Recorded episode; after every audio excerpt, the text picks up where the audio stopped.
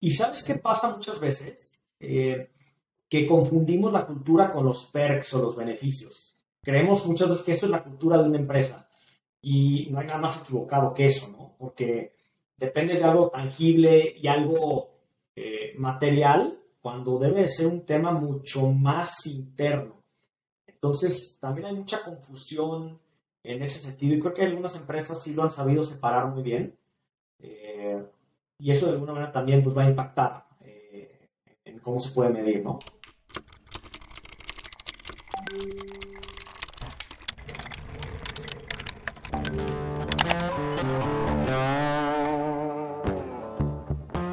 Hola, bienvenidas y bienvenidos a este episodio de People and Culture México. El lugar donde inspiramos la creación de líderes y empresas más humanas, diversas y eficientes. Pero sobre todo, más conscientes del poder de la cultura organizacional como pilar fundamental de su estrategia. Yo soy Raquel Castañeda. Yo soy Mau de Barça. Y en este espacio traemos a ustedes al talento de las empresas más exitosas para compartir sus descubrimientos, proyectos, logros y errores al momento de construir culturas únicas de alto desempeño.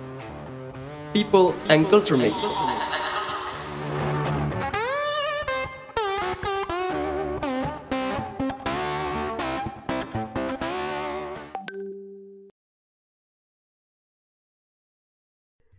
Javier estudió Administración y Mercadotecnia en la Universidad Panamericana de Guadalajara. Tiene estudios de Capital Privado y Capital Emprendedor por la Universidad Anáhuac del Norte en Ciudad de México y la AMEXCAP. Inició su primera empresa exitosa a los 20 años y tiene experiencia laboral en distintas industrias y tamaños de empresas. Desde julio de 2018 dirige la oficina de Angel Ventures en Guadalajara y actualmente es Managing Partner de Carabela. Platicamos con Javier del impacto que tienen las decisiones de los inversionistas y los board of directors en la cultura de las empresas, la importancia de darle más spotlight a estos temas durante las juntas de consejo, así como algunas métricas cualitativas y cuantitativas que se pueden empezar a evaluar y reportar periódicamente a los inversionistas. Te dejamos con la plática. Hola Javier, Mau, ¿cómo están?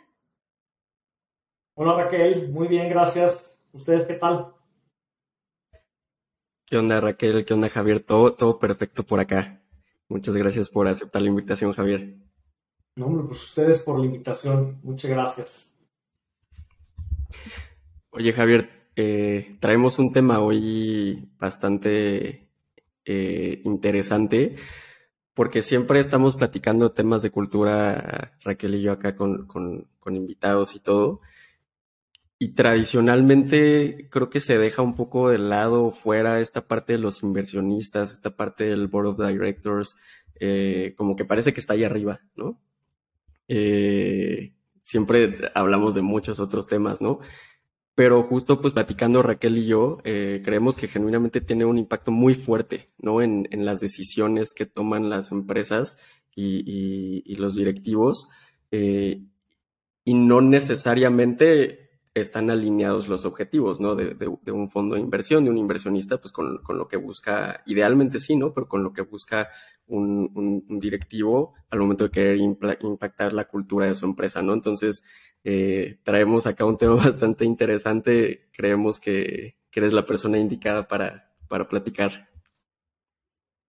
Pues gracias y qué responsabilidad, pero bueno, haremos, haremos el mejor esfuerzo, pero qué buena onda. Y es un tema bien importante, ¿eh? coincido muchas veces no se toma en cuenta y creo que hay que ponerlo sobre la mesa más seguido. Y algo que estábamos platicando, Javier, es que, digo, tradicionalmente en, este tipo de empresas, pues hay una dinámica, ¿no? En donde trimestralmente hay una reunión formal con el board y bueno, pues de repente el equipo ejecutivo se vuelve loco, qué información vamos a presentar, qué updates queremos dar y qué queremos preguntar, retroalimentación. Y, y, nos hemos dado cuenta en la experiencia que Mau y yo tenemos en estas dinámicas que realmente este tema de cultura no alcanza a tener ese peso en las conversaciones como tal. Se hablan de otros temas aislados, pero no, no como tal de cultura. Entonces estamos bien emocionados de tener tus insights, ¿no? De cómo lo ves desde el otro lado, rebotar por aquí algunas, algunas opiniones tal vez controversiales que Mau y yo tenemos, pero, pero bueno, pues súper emocionados de, de arrancar esta charla, Javier. Y siempre nos gusta empezar con la pregunta de ¿por qué crees que es importante hablar de cultura organizacional? Ok. A ver, yo, yo creo que las empresas, organizaciones, llámale como quieras, eh, son como una estructura, ¿no? Es como un cascarón. Y, y, lo que hay dentro realmente es lo más importante. Y eso que hay dentro pues, son las personas. Las personas son las que hacen las empresas. Eh, y yo creo que como personas, vamos a decir, no solo debemos de tener como un propósito, eh, y no me refiero a algo como espiritual, no algo de creer en algo espiritual, sino tener como una misión y, una razón, pero sobre todo una forma de hacer las cosas para que las cosas sucedan y puedas lograr esa, esa misión o ese propósito que tienes, en este caso como organización, como empresa. Entonces, hablando de esa forma de hacer las cosas, yo veo a la cultura como, como un marco de referencia, ¿no? como, si, como si pintas la cancha ¿no? y la delimitas pero tal vez más que, más que delimitar, lo veo también como, como ese aceite que hace que el motor funcione de manera correcta, ¿no? Y es como ese elemento que hace que las cosas fluyan dentro de, la empresa o dentro de un grupo, ¿no? Llámale como quieras. Eh, yo creo que es importante hablar de cultura organizacional porque, como lo dicen, no se habla normalmente eh, o no se le da la importancia que amerita y a veces solamente se saca la luz cuando hay algo negativo. Entonces creo que es importante eh, tener bien claro este tema y cada vez eh, hablarlo más, porque, a ver, son los valores, son las formas como actuamos, es la forma o lo que decimos y lo que, de, lo que hacemos o lo que no decimos y no hacemos, y eso genera una percepción dentro y fuera dentro con los colaboradores, con los inversionistas en este caso, y fuera con los usuarios, los clientes, los stakeholders, la comunidad, la sociedad. Y entonces yo creo que por eso es importante, el, poder tener claro el tema de cultura para que la empresa logre sus objetivos de una forma como muy eficiente eh, y con un impacto positivo con todo lo relacionado. Aquí un poco eh, lo que percibo de tu respuesta es un poco, o sea, como si importan las formas, ¿no?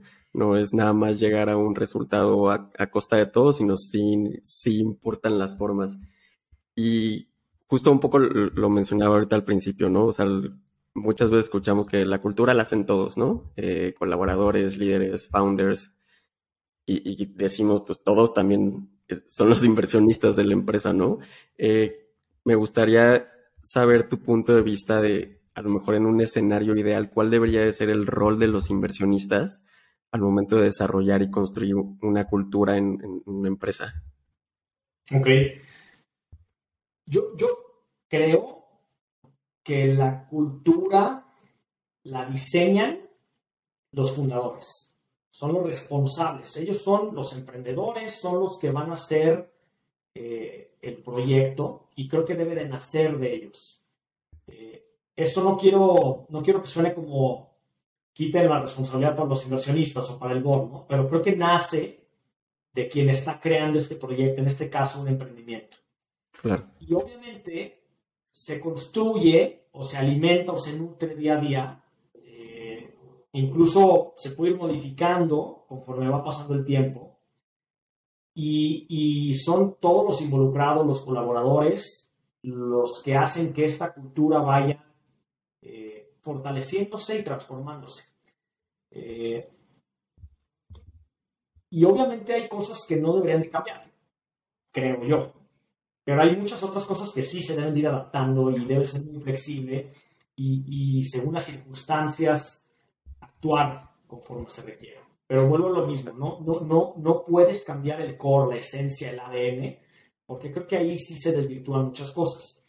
Ahora, respecto al tema del board o los inversionistas, eh, partiendo de que los fundadores, los emprendedores son los que crean esta cultura en un inicio, creo que los inversionistas sí tienen un rol importante.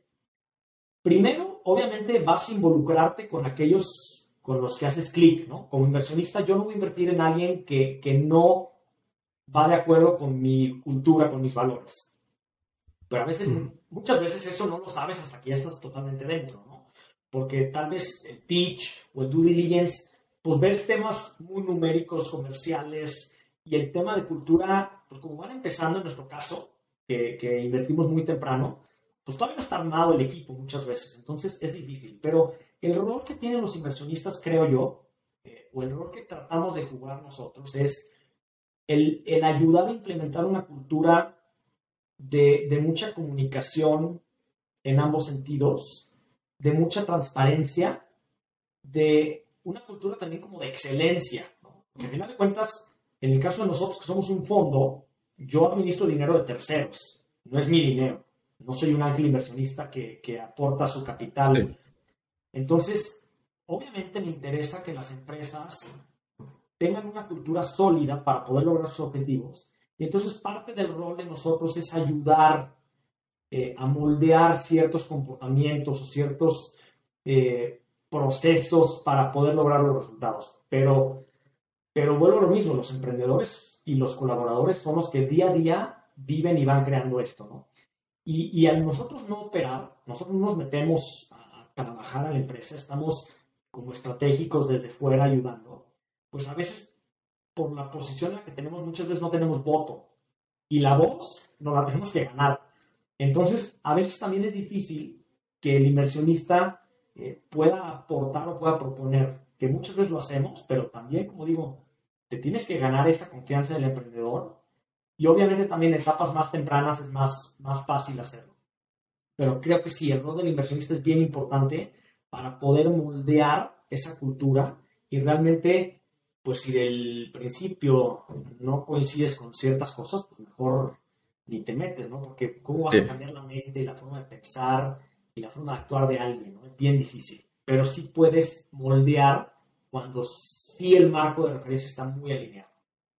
Javier, ahorita mencionabas un poquito de dentro del fondo donde tú estás, eh, invierten en empresas en una etapa muy temprana, ¿no? Y el objetivo para estos fondos a lo mejor es muy claro en 5 o 10 años en dónde queremos ver a estas empresas, cuál es el retorno que esperamos, ¿no? Entonces es una ventana de tiempo, digamos, relativamente corta a mediano plazo, o sea, no estamos hablando de 20, 30 años, en donde el tema del performance de las empresas se vuelve muy relevante. ¿no?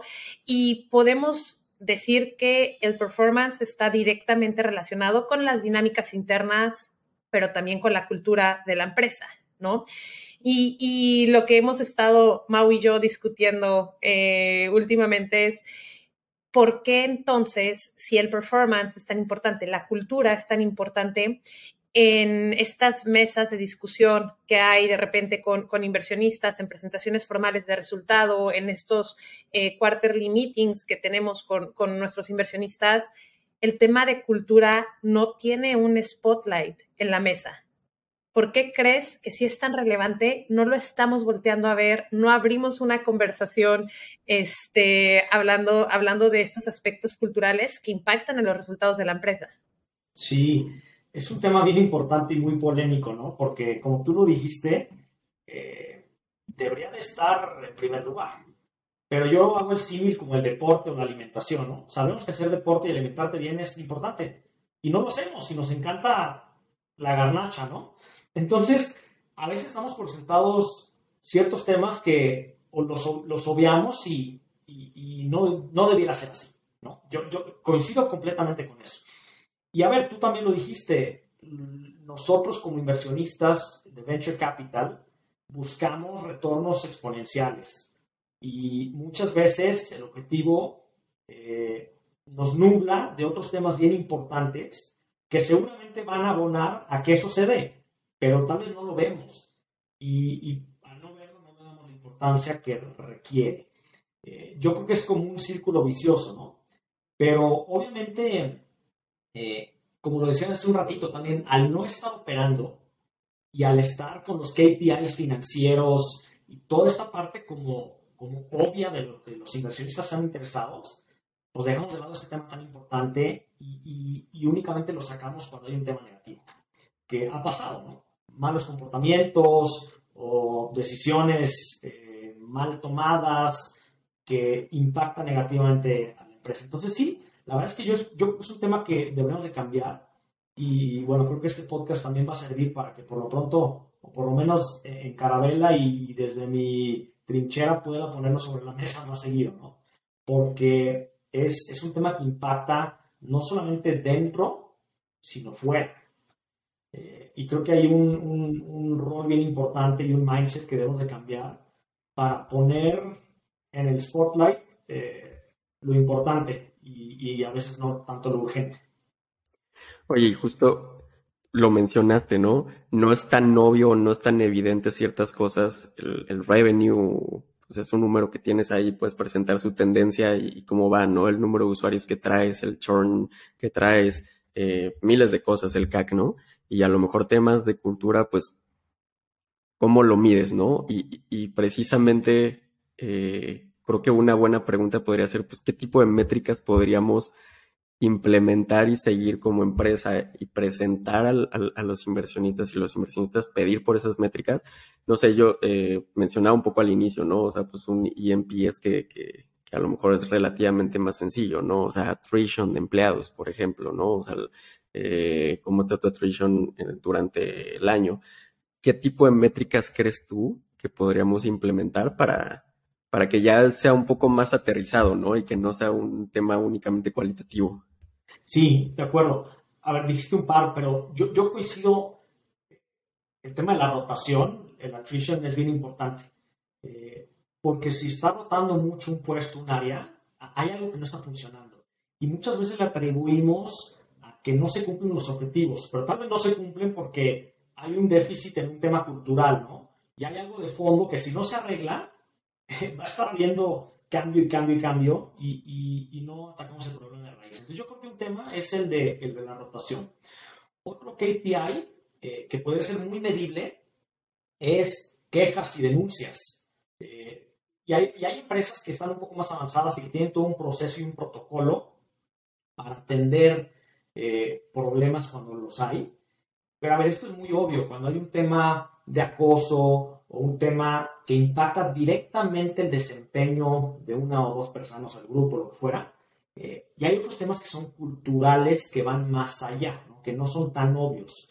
Entonces, eh, el, el, NPS me encanta. Yo creo que se podría hacer una encuesta eh, y que ya hay algunas startups que lo están haciendo para poder medir el grado de felicidad, de engagement que tienen los, los colaboradores. Y hay otros temas que tal vez son un poco subjetivos, que ahí está el reto de cómo poderlos medir. Por ejemplo, eh, la productividad. Una empresa con, con, una buena cultura laboral, eh, organizacional, debería de ser mucho más productiva que otra que no lo tiene. Seguro. Eh, entonces, el engagement que tienen los colaboradores, incluso también, no sé si podemos ligar un KPI de cultura, pero que se mida desde afuera. ¿no? Vamos a pensar en un ejemplo. ¿Cómo eh, atienden las personas de Customer Success o de atención al cliente a los usuarios y cómo los usuarios pueden entender o medir la cultura? Eh, entonces, creo que es un reto eh, el cómo poner sobre la mesa estos temas. y obviamente tendremos que empezar por lo más obvio, por lo que se puede medir. Y, creo que como inversionistas, de alguna manera también debemos de, abogar para que se empiece a medir esto de una forma mucho más recurrente. Eh, y yo creo que también el tema de, no sé cómo, cómo decirlo, pero una cultura de respeto, de inclusión, que de alguna manera impacte en los indicadores del negocio eh, y podamos como de manera como muy integral medir esto. Es un reto. La verdad es que no hay, no hay indicadores tan claros, ¿no? Sí.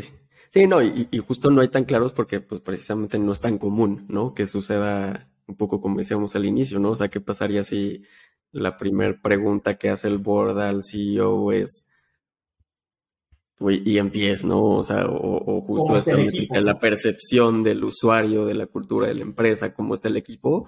Eh, yo estoy convencido que sería muy diferente, ¿no? O sea, si te vas directo al, ¿qué onda? ¿Qué pasó con tu churn de usuarios, no? ¿Cuánto fue el revenue de este mes, no? O sea, estoy, estoy convencido que sería diferente, pero pues claro, si tampoco se puede dejar al aire, ¿no? Y, y dejarlo tan cualitativo, hay que encontrar formas de cómo darle sentido eh, y, medirlo, ¿no? Entendiendo que no todo siempre es cuantitativo, pero hay que encontrar la forma, ¿no? Sí, y ¿sabes qué pasa muchas veces? Eh, que confundimos la cultura con los perks o los beneficios. Creemos muchas veces que eso es la cultura de una empresa y no hay nada más equivocado que eso, ¿no? Porque depende de algo tangible y algo eh, material cuando debe ser un tema mucho más interno. Entonces, también hay mucha confusión en ese sentido y creo que algunas empresas sí lo han sabido separar muy bien eh, y eso de alguna manera también pues, va a impactar eh, en cómo se puede medir, ¿no?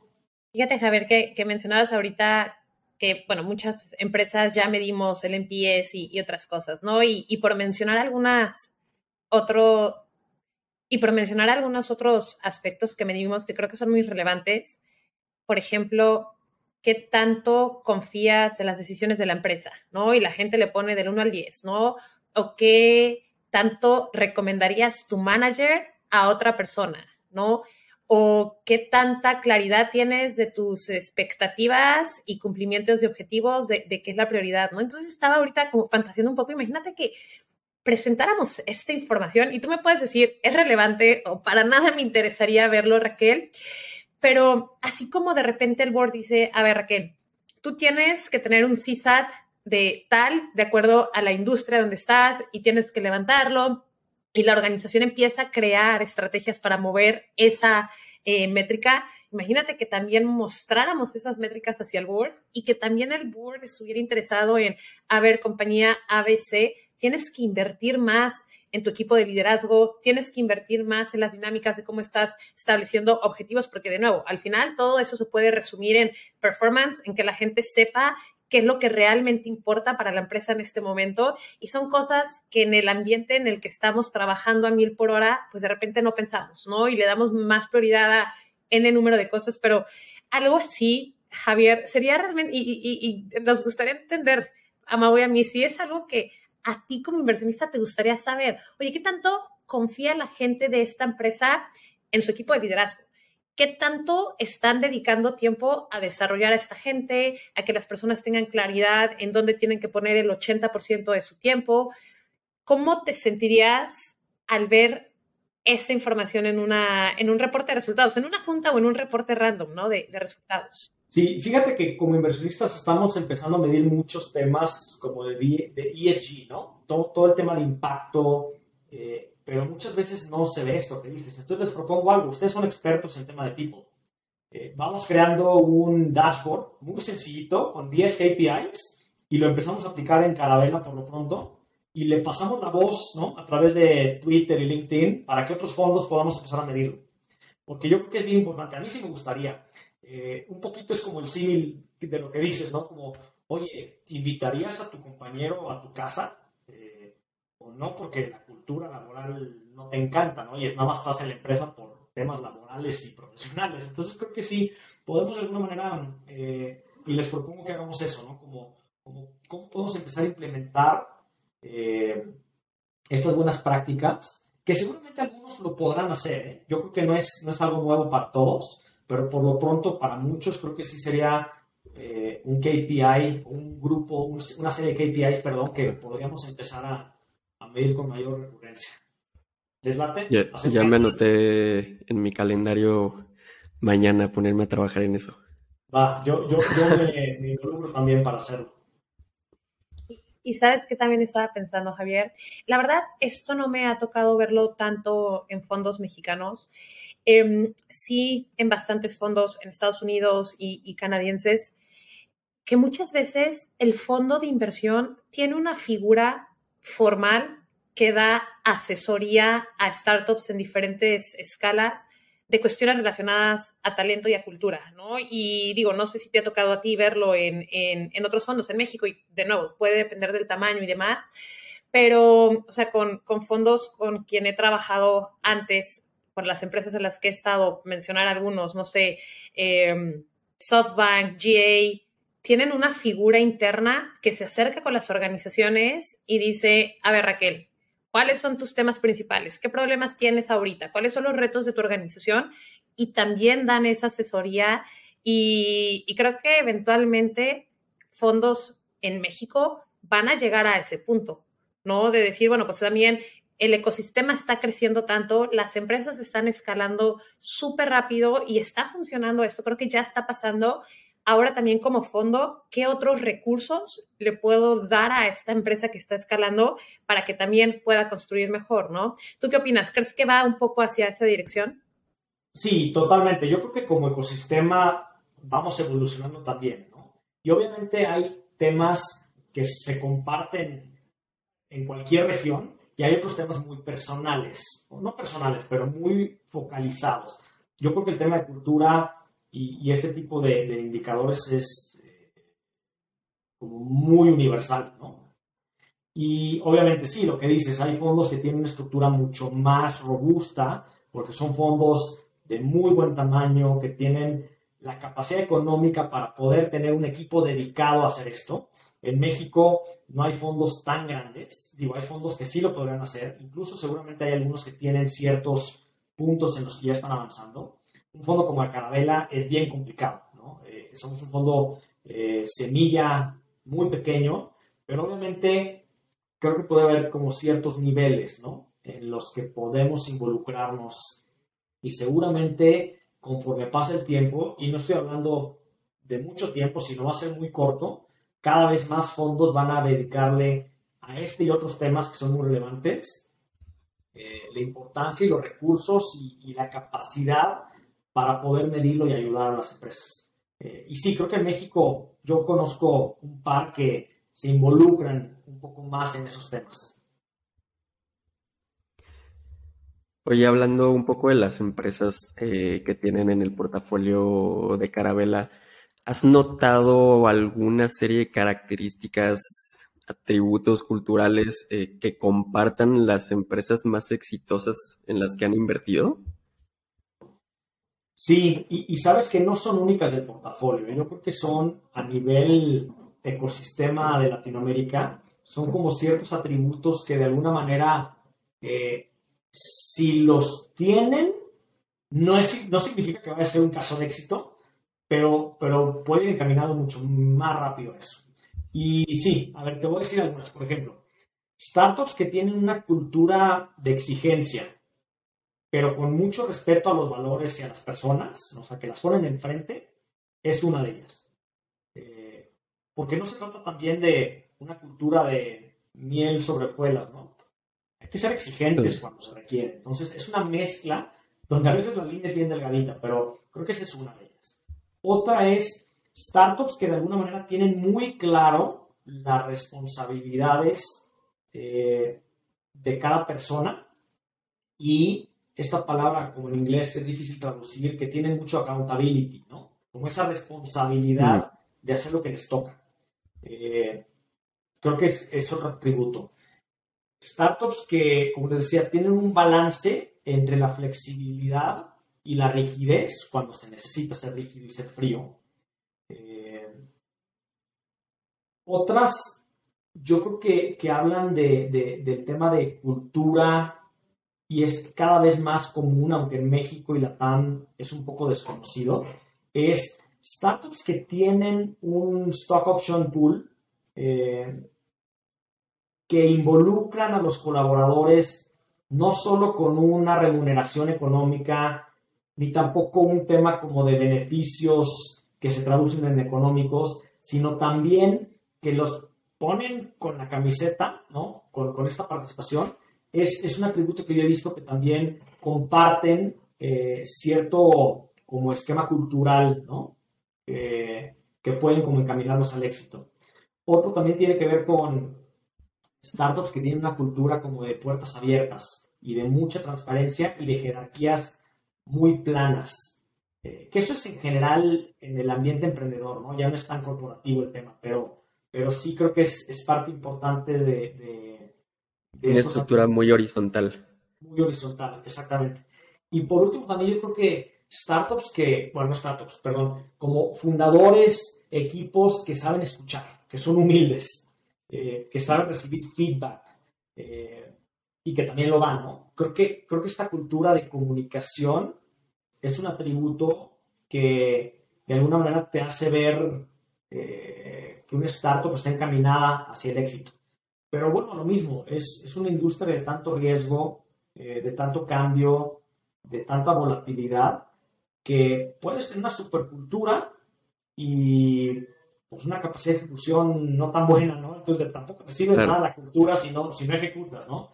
Entonces yo creo que es una serie de, una mezcla de atributos, eh, pero bueno, con estos que dije creo que podemos definir o, o, caracterizar a las empresas que van por buen camino, porque hemos invertido en nueve al día de hoy y en etapas muy tempranas, apenas van a levantar series A. Entonces también no puedo decir que ya son casos de éxito, pero sí casos encaminados y estamos muy contentos de eso. Oye, Javier, digo, ahorita mencionaste estos atributos como que súper positivos, ¿no? Eh, pero ¿cuáles son red flags para ti? O sea, donde de repente dicen, híjole, ahí no. Digo, hay cosas que son obvias, ¿no? Tú dices, oye, pues conocí a un grupo de fundadores o un equipo pequeño en donde temas básicos de respeto, este, integridad no están, o sea, creo que esos son los básicos, pero hay algunas otras características en donde tú dices, no es que sea realmente malo, pero para el fondo sí sería un, ahí no quiero meter dinero en atributos culturales que tú crees que pueden impedir que una empresa sea muy exitosa. Sí, y como ese es un reto, porque lo, lo que es obvio obviamente lo rechazas desde el principio, ¿no? El, el, problema es detectar aquello que, que no hace tanto clic con, con, lo que traes. A ver, yo, yo tal vez diría un par. Cuando, cuando el emprendedor, cuando te hace la presentación, el pitch, eh, te das cuenta que no es receptivo, que cuando le dices un comentario o una sugerencia a veces eh, lo toma como personal, como negativo, ahí es un tema que te pone a pensar, ¿no? Eh, porque cómo va a ser con su equipo, cómo va a ser con los inversionistas ya que estén dentro. Entonces, ese es uno que creo que puede ser eh, clave para poder tomar una decisión, que a veces es difícil porque puede ser un muy buen pitch, una muy buena idea o un muy buen proyecto, pero el tema de, escuchar y de ser flexibles, pues creo que sí impacta mucho eh, a futuro. Y otro tema también eh, que es difícil medirlo porque a veces en el pitch solamente está una persona, pero cuando están dos o tres, te das cuenta la dinámica que hay entre ellos. Haces una pregunta y siempre te responde uno, ¿no? Y el otro quiere hablar y como que no lo deja. Eh, entonces ahí te das cuenta que, que no hay un tema muy pulido entre ellos, ¿no? Y obviamente hay muchos emprendedores que apenas van iniciando en esto, hay otros que ya están mucho más probados, pero ahí también es un punto que dices, híjole, la dinámica de comunicación, de integración entre el equipo, eh, por un lado. Y también voy a decir otro tercero, de repente pasa que, que te presentan una oportunidad de negocio y están cuatro o cinco personas conectadas, ¿no? Y dices, ¿cómo? O sea, ¿no están chambeando? O sea, ¿por qué están los cuatro aquí conectados? Y, a veces como que dices, no confían en uno o él mismo no confía en, en, las respuestas que pueda dar. Entonces también como que dices, híjole, eh, no me encanta que en un pitch inicial esté todo, eh, todo el equipo. Son cosas muy subjetivas, pero que tal vez te dan idea de, de cómo está tema cultural en las empresas, aunque sea en una etapa muy temprana. Oye, un tema a lo mejor muy complejo para ti para responder, ¿no? Eh, tenemos estos casos que creo que en términos generales todos conocemos de éxito, ¿no? O sea, Uber, WeWork, eh, recientemente Abercrombie, Abercrombie Fitch, eh, que son empresas exitosas, ¿no? O sea, y cualquiera de nosotros le hubiera gustado ser early investor de esas empresas, pero pues empiezan a salir casos, eh, notas, o sea, desastroso de cómo la gente trabajaba internamente y, son de terror, ¿no? Pero pues yo poniéndome pues la gorra del inversionista que entregué un 70x de inversión a mi LP, pues fue el mejor trabajo que pude haber hecho, ¿no? O sea, soy el que invirtió a inicios de Uber, ¿no? Y, eso me abre las puertas a todos lados, ¿no? y, qué complejo se puede volver el pues ya sea porque no se logró identificar o porque no se quiso identificar, que se puede eh, invertir en una empresa que si bien eh, dejando de lado el producto, o sea, puede crear una cultura tan tóxica que puede haber repercusiones eh, mentales para los colaboradores y, demás temas que pueden ser muy graves, ¿no? Pero un poco pues a costas de, pues sigamos fondeando la empresa, ¿no? Porque lo que importa un poco es crecer y, y lo demás como sea, ¿no? Sí, híjole, es un tema, y hoy, lo platicaba, ¿no? Obviamente como inversionista tienes un deber fiduciario con tus inversionistas, perdón, como, sí, como inversionista, como, como fondo, tienes un deber fiduciario con tus inversionistas, que son tus LPs. Y obviamente esto es un negocio, tienes que regresar el capital con rendimientos. Pero eso no significa que te puedes saltar todas las barras y pisotear, eh, como ha pasado muchas veces. Y a ver, cada quien, cada fondo tiene su filosofía, cada fondo tiene su cultura también, no nada más es un tema de startups. Eh, yo te voy a decir un poco cómo lo hacemos nosotros. Eh, nosotros sí buscamos invertir en emprendedores que están desafiando el status quo. ¿Y qué significa eso? Pues rompiendo paradigmas y a veces rompiendo reglas en el buen sentido. Pero la siguiente frase de nuestra misión es y que trabajan con integridad para impactar positivamente la vida de millones de personas en Latinoamérica a través de la tecnología. Entonces, para nosotros es bien importante que trabajen con integridad. Y la integridad, le pone el significado que quieras, pero en pocas palabras es, es hacer lo correcto. Eh, ¿Y qué es lo correcto? Pues una filosofía, pero, pero hacer lo correcto es tampoco romper lo que no se debería romper. Pero sí puedes acelerar el paso, si puedes de alguna manera buscar nuevas formas de hacer las cosas. Entonces, en el caso de Carabela, para nosotros sí es bien importante generar un impacto económico, pero también un impacto social. Y un impacto social muchas veces eh, tienes que tomar decisiones que no son solamente numéricas. Y obviamente los inversionistas que están con nosotros saben eso y por eso también invirtieron con nosotros. Entonces, es un tema bien importante porque cada fondo es diferente. Eh, pero como fondos o como inversionistas, sí deberíamos de tener muy claro que no necesitas ser un desgraciado para poder lograr grandes objetivos. Eh, y ojalá si fuera no nada más en este tema, en muchos otros. ¿no? Eh, si todos como sociedad buscáramos como el bien común y, el, y el objetivo fuera como que a todos nos vaya bien, no habría pisotones. Lamentablemente eso no sucede, pero bueno, creo que es un poco de la labor que tenemos que hacer nosotros como inversionistas desde el board o desde un consejo consultivo, cuando tal vez no tenemos un, asiento en el board como tal, de poder eh, generar esta cultura de integridad, de respeto, para sí buscar los objetivos financieros, pero también cuidando los medios y cómo llegamos a ellos. Y en esta visión, y que me encanta, Javier, o sea, de verdad me, encanta cómo lo pones, eh, en, esta opinión que tienes de el peso y la influencia de un consejo consultivo, del board, de ustedes como inversionistas, ¿no? ¿Cuál es tu opinión respecto a la importancia de la diversidad en, esta, en esta mesa, ¿no? Y, de nuevo, creo que en México es un gran reto el que tenemos ahí en cómo podemos tener consejos y mesas más diversas de, de género, de edad, de background, ¿sabes? Diferentes perspectivas, pero cuéntanos un poco de cómo piensas tú acerca de la diversidad en esta mesa. Yo, creo que es un tema bien importante y que cada vez está tomando eh, más importancia.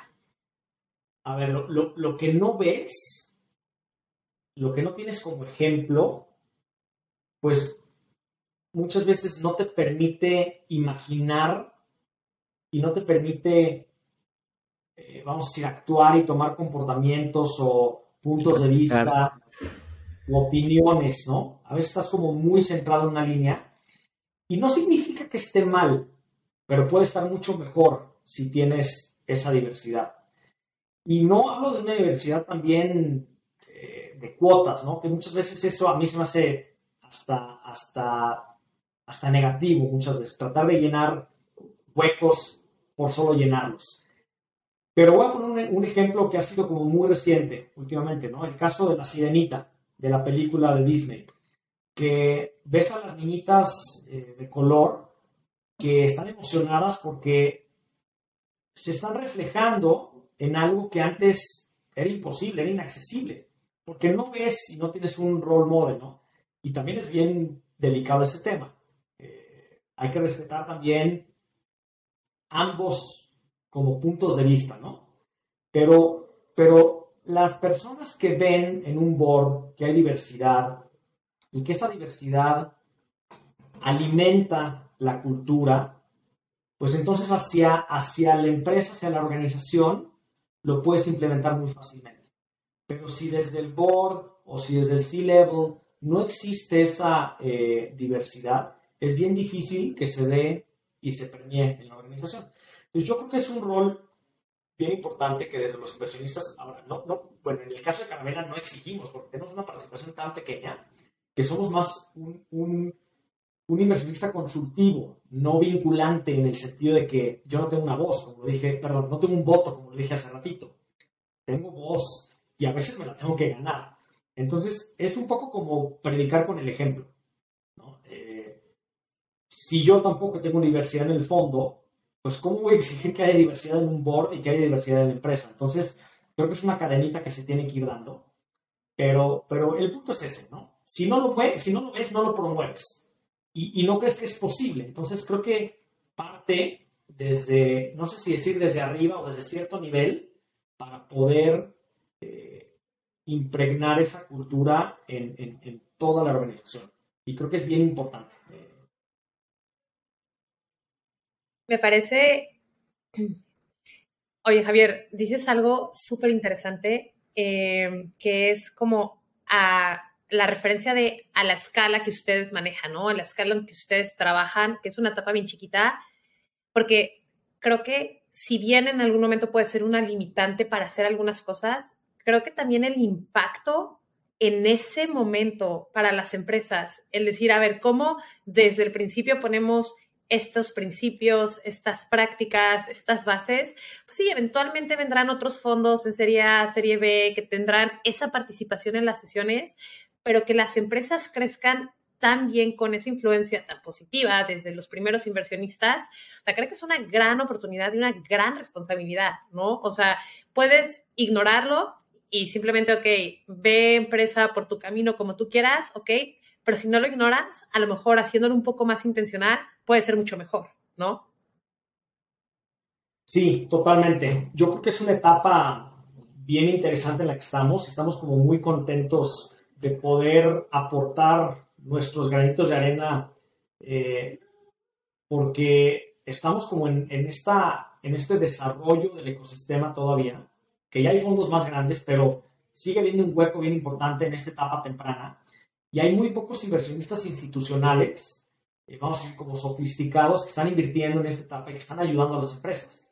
Eh, llámese ángeles inversionistas o fondos en etapa temprana, semilla como nosotros, entonces creo que sí es una labor bien importante la, la que debemos de hacer como, como fondos, como inversionistas ángeles, de no solamente aportar el dinero y las relaciones y el expertise, sino también de ayudar a que las empresas tengan buenos valores, buenas culturas que permitan crecer eh, de manera muy sólida y que eso a su vez pues ayude que el objetivo financiero se dé, sí, sí es, sí es bien relevante y obviamente eh, creo que creo que el rol y vuelvo a lo mismo, me encantó, me encanta participar en, eh, en, este tipo de pláticas, sobre todo en este podcast, porque a veces te abre la perspectiva, ¿no? Y, dices, híjole, me emociona pensar en cosas que, tal vez no tenía tan claro. Eh, entonces, bueno, está padrísimo que, que, de alguna manera podamos, de alguna eh, como tratar de, de, ir creciendo y ayudando a que el ecosistema pueda cada vez ser mucho más completo en todos los sentidos. Sí, es, un poco el objetivo que tratamos de, de, construir precisamente y, digo, con, gente como tú, con, con, invitados que hemos tenido que creo que espero que vayamos por buen camino. Eh, una última pregunta, Javier, que nos gusta hacer. Si pudieras cambiar una sola cosa de cómo trabajan todas las empresas, ¿qué cambiarías? a ver, voy a decir algo que suena como muy utópico y, eso lo veo también no nada más a nivel empresarial, sino también a nivel personal, sociedad, ¿no? Si, si nosotros basáramos nuestras relaciones, nuestra forma de trabajar 100% en la confianza eh, y en la excelencia, eso haría que estaríamos en otro nivel, como país, como organización, eh, porque muchas veces vivimos preocupados en qué va a pensar o, cómo le hago para ganarle al de al lado. Y eso muchas veces genera una dinámica como muy negativa. Entonces, me encantaría cambiar eso, ¿no? Que las relaciones, en este caso de las empresas, eh, se basen en, en, esta confianza, que todos hicieran lo correcto a la primera, que de alguna manera como que fuéramos mucho más eficientes, ¿no? Y no tengamos que, preocuparnos en cómo le voy a ganar al vecino. tanto con la misma organización como con el tema de competencia, ¿no? Que me encanta la competencia y es importantísima, pero una competencia colaborativa es mucho mejor que una competencia como la vemos hoy en día naturalmente, ¿no? Eso sería un poco como, como, como el cambio que haría. Y obviamente, digo, cada quien estamos tratando de poner el granito de arena, pero como siempre digo, un granito de arena podría ser como insignificante, pero no sé si han pensado cuando tienes una piedrita en el zapato, cómo te molestan. Entonces, creo que poquito a poquito se va a poder. Me encanta, me encanta la analogía de la piedrita en el zapato. Eh, Javier, muchísimas gracias. Eh, creo que hemos sacado cosas súper interesantes de aquí. Yo en lo personal me llevo, de verdad, eh, mañana me voy a sentar a, a pensar este dashboard de KPIs para dar tanto a las empresas y poder presentar inversionistas. Eh, muchas gracias por tu tiempo, muchas gracias por, por, por tu opinión desde con tu gorra de inversionista, ¿no? Desde, desde el otro lado, muchas gracias. No, pues ustedes, Raquel y, y, Mau, la verdad es que me gustó mucho la conversación. Obviamente también aprendo mucho de ustedes, de, la labor que están haciendo. Y de verdad, eh, Carabela y yo somos muy jóvenes en el tema de, de, DC. Eh, me encantaría poder de alguna manera aportar este otro granito de arena con este dashboard. Vamos construyéndolo y vamos implementándolo porque seguramente va a ayudar a que las empresas lleguen al nivel que quieren estar, pero de una forma mucho más sólida. Entonces, gracias por la, por la invitación, me encantó. Gracias, Javier. Te recordamos que puedes encontrarnos en YouTube, Spotify, en www.peopleandculture.mx y en nuestras redes sociales.